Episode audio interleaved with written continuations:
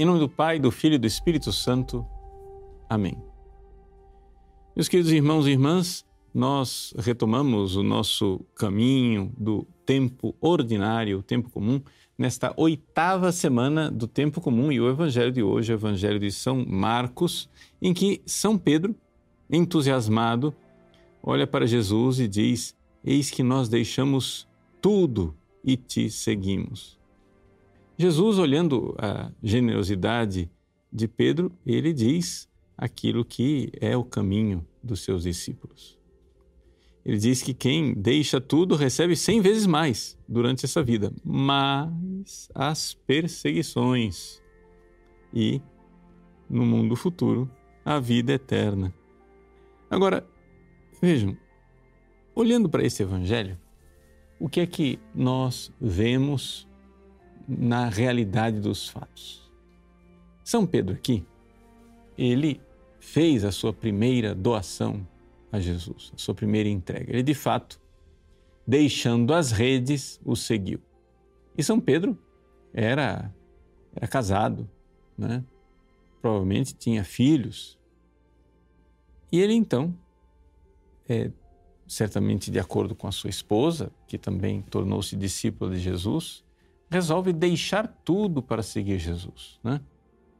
É essas coisas que é, na história da igreja foi um, na antiguidade principalmente, foi uma coisa bastante frequente. Ou seja, quando as pessoas se convertiam, muitos casais que viviam a vida matrimonial, uma vez que já tinham seus filhos criados, eh, deixavam tudo.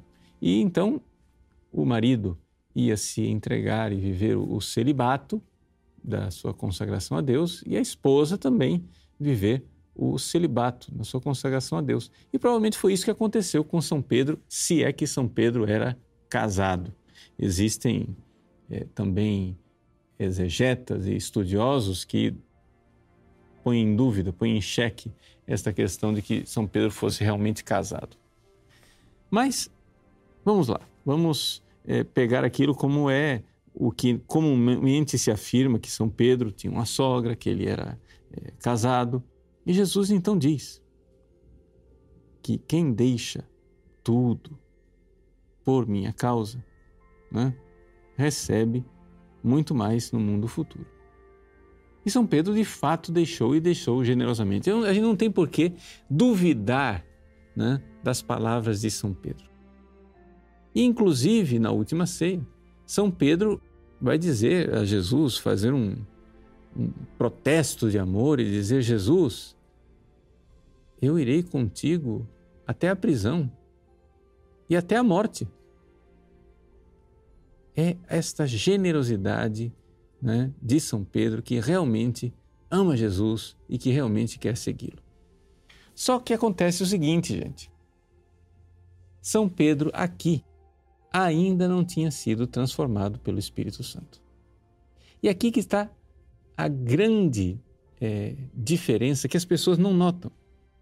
Uma coisa é você dar um passo generoso, inspirado por Deus, sim, mas muito ainda baseado nas suas forças humanas.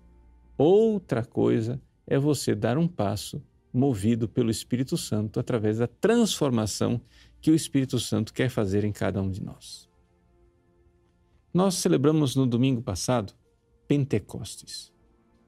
E São Pedro, antes de Pentecostes, tinha deixado tudo generosamente por amor a Jesus, mas ainda não era capaz de viver esse amor até o martírio.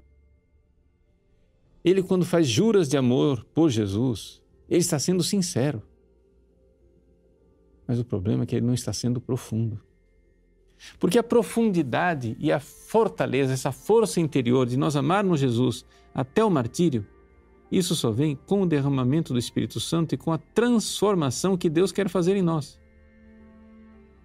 Nós católicos, ao contrário dos protestantes, nós cremos que quando o Espírito Santo vem em nós, ele vem não somente para realizar carismas e nos dar dons passageiros, de uma pequena cura aqui ou um milagre ali. O Espírito Santo vem e ele quer nos transformar interiormente Ele quer fazer de nós pessoas novas capazes de realizar atos heróicos de santidade e de amor que antes nós não éramos capazes. Vejam, esse Pedro generoso que deixou tudo por Jesus antes de Pentecostes estava lá no cenáculo, fechado, trancafiado, com medo dos judeus. Depois de Pentecostes, ele sai e começa a pregar. E prega para as multidões. E não somente, ele não se detém. Quando os chefes judeus pedem que ele se cale, ele diz: convém antes obedecer a Deus do que aos homens. Depois, ele é levado para a prisão, ele é açoitado e ele sai de lá alegre por ter sofrido pelo nome de Jesus. Vejam a diferença né, de qualidade de pessoa antes da ação do Espírito Santo. É aquilo que nós vemos na transformação que Deus faz nos seus santos. Essa, esse tipo de transformação que nós vemos na vida de São Pedro, ela só é possível para as pessoas que já alcançaram aquilo que a gente chama em teologia é, de quinta morada. Ou seja, as pessoas que seguem Jesus vão sendo transformadas interiormente. Né? A primeira transformação a gente chama de primeira morada. Depois tem um segundo estágio de transformação, segunda morada, terceira morada.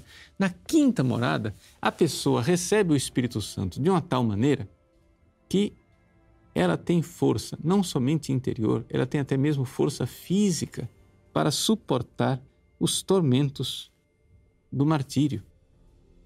Existe ali uma transformação em que a pessoa é capaz de fazer coisas que nós não seríamos capazes de fazer.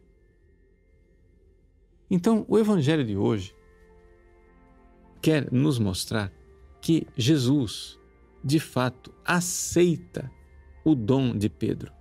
Ele aceita essa generosidade de São Pedro que diz: Nós deixamos tudo e te seguimos. Mas Jesus prevê que será necessário não somente esta entrega, esta generosidade humana, mas será necessário que nesse mundo vá acontecendo transformações interiores a tal ponto que a pessoa seja capaz também de viver as perseguições.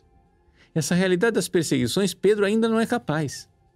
Diante das perseguições, Pedro irá negar Jesus três vezes. Ele já deixou tudo, mas ele ainda não é um santo que tem a envergadura de um mártir. Ele será no futuro, mas pela ação do Espírito Santo.